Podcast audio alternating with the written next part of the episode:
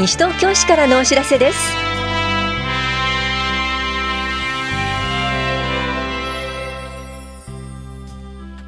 今日は仮庁舎賃貸借に伴う整備工事。市民課土曜日窓口などについてお知らせします。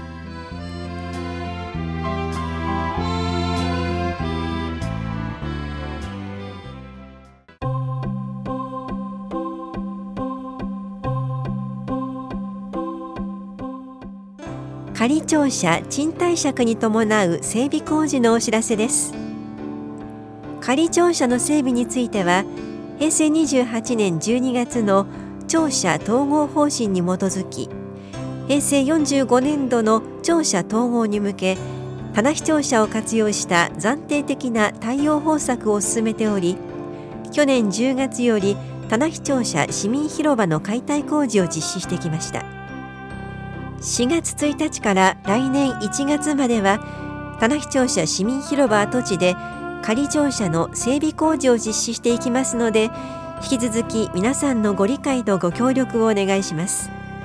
なお大まかな工事日程表は4月1日号の広報西東京2面などをご覧ください。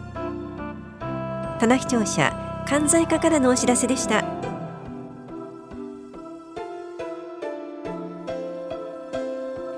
市民課土曜日窓口についてお知らせします。市民課では土曜日に住民票や印鑑証明の交付のほか転出転入手続きなどもできるサタデーサービスを行っています。ぜひご利用ください。第1第3第5土曜日は法屋庁舎。第2第4土曜日は棚視聴者でいずれも午前9時から午後0時30分までです。日によって庁舎が変わりますのでご注意ください。また内容によっては取り扱えないものもありますので事前にお問い合わせください。詳しくは棚視聴者法や庁舎の市民課までお問い合わせください。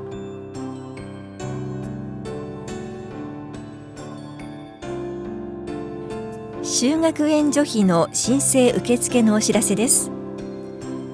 教育費にお困りの家庭へ学用品代など教育費の一部を援助します。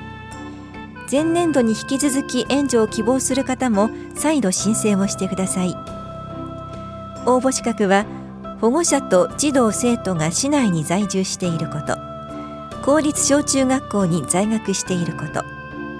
去年の世帯の収入金額がそれぞれ生活保護法による基準額の1.5倍未満であることです。火災や天災などに遭われた方はお問い合わせください。申請は今月26日まで法屋庁舎3階の教育企画課で受け付けています。なお4月15日から19日までは棚視庁舎1階にも窓口を設けます。お越しの際は就学援助費申請書をお持ちください。市内の小中学校在学者には4月初旬に学校で全員へ配布しました。市外の小中学校在学者は受付窓口でお配りしています。また給与収入のある方は昨年分の源泉徴収票を。自営収入のある方は所得税の納税証明書確定申告書の控えなどを。その他収入のある方は昨年中に得た収入が証明できるものを。アパートなどに居住の方は契約書など去年12月の家賃額がわかるものもお待ちください。詳しくは法屋庁舎教育企画課までお問い合わせください。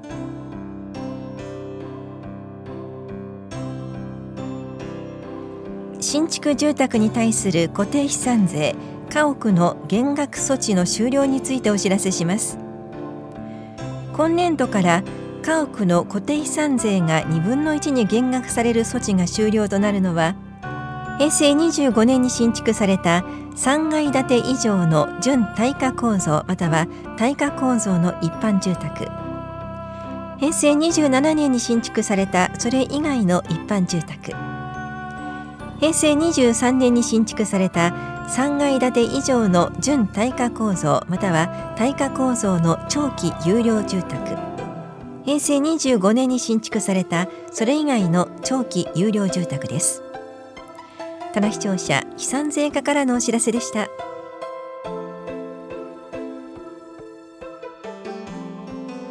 高齢者主義治療割引券の交付についてお知らせします。65歳以上の方が高齢者指定治療院でマッサージ治療などを受ける際に治療料金の一部を助成する割引券を発行します。割引券は1人月1枚1回の保険外治療料金から1000円を割り引きます。交付期間は来年3月までで割引券12枚を限度に交付します。申請は運転免許証保険証など本人確認ができるものを持参の上棚視聴者1回法や保健福祉総合センター1回の高齢者支援課または各出張所の窓口へお越しください。なお市内の治療院の方で高齢者指定治療院への指定を希望される場合はお問い合わせください。お問い合わせは高齢者支援課までどうぞ。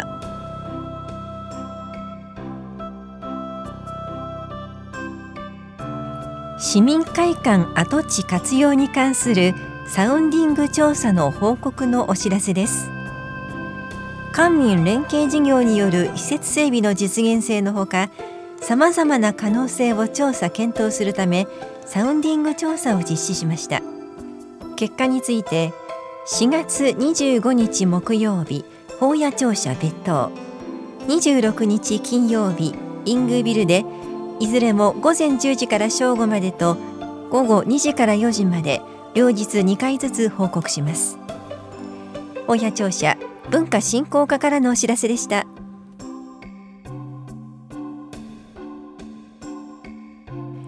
女性のための腹筋骨盤底筋エクササイズ講座のお知らせです。市内在住の18歳から64歳までの女性を対象に4月18日木曜日午前10時から11時まで法や保健福祉総合センターで行われます。産後6ヶ月以上経過している方が対象です。保育もあります。また1歳未満のお子さんは一緒に参加ができます。受講ご希望の方は15日までに電話でお申し込みください。お申し込みお問い合わせは健康課までです。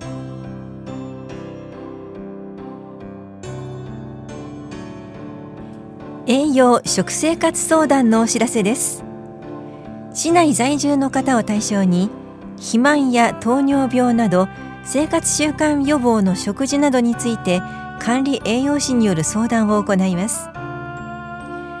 4月25日木曜日午後1時から4時まで田無総合福祉センターで行われます。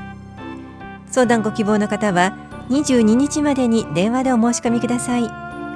お申し込みお問い合わせは健康課までです。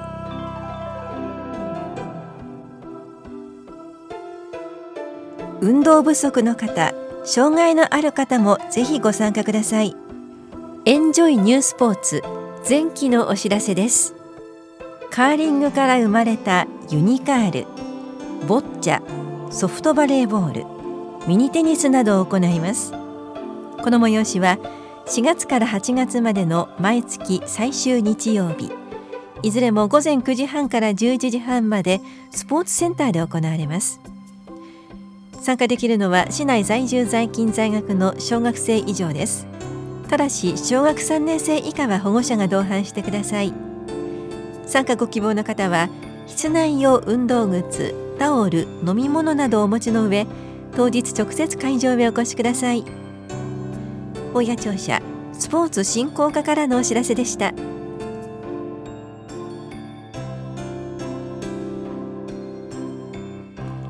カード預かり型詐欺にご注意ください。日々巧妙化する振り込め詐欺の手口。息子や孫などを語るカバンを電車に置き忘れたなどに加え最近ではデパートや家電量販店警察などを語りあなたのキャッシュカードで買い物をしている人がいる。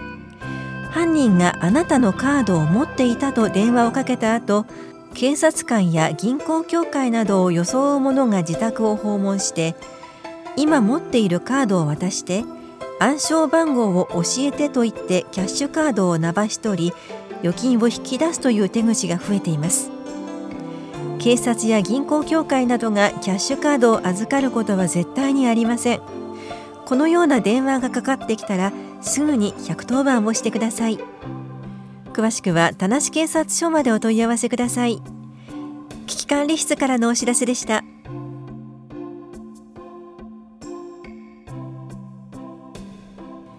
家具等転倒防止器具取り付け等サービスのお知らせです。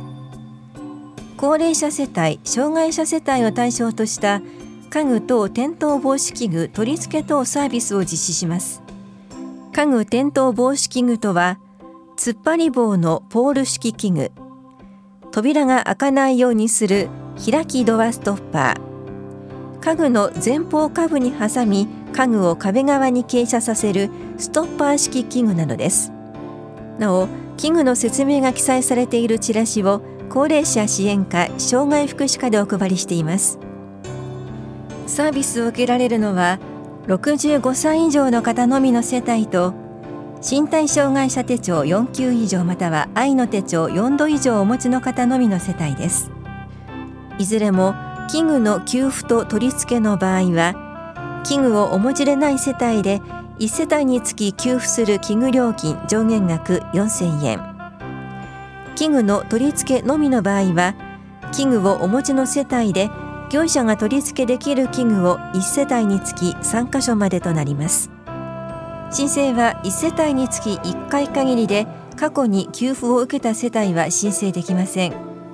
代理人の方が申請する場合は委任状が必要です。高齢者世帯の申請書の配布と受付お問い合わせは棚視聴者1階法や保健福祉総合センター1階の高齢者支援課。障害者世帯は両庁舎1階の障害福祉課までどうぞ。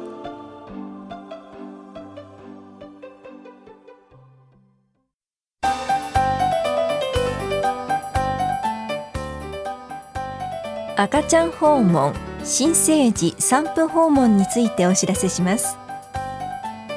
赤ちゃんが生まれたすべてのご家庭を対象に赤ちゃんの体重測定発育発達状況の確認授乳相談お母さんの体調などの相談に応じます。各家庭に助産師または保健師が訪問します。母子健康手帳交付時に配布した母と子の健康ファイルに同封の赤ちゃん訪問はがき出生通知表を郵送してください。電話での申し込みも可能です。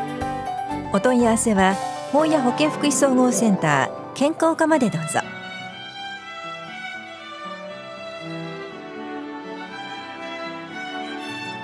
この番組では皆さんからのご意見をお待ちしています。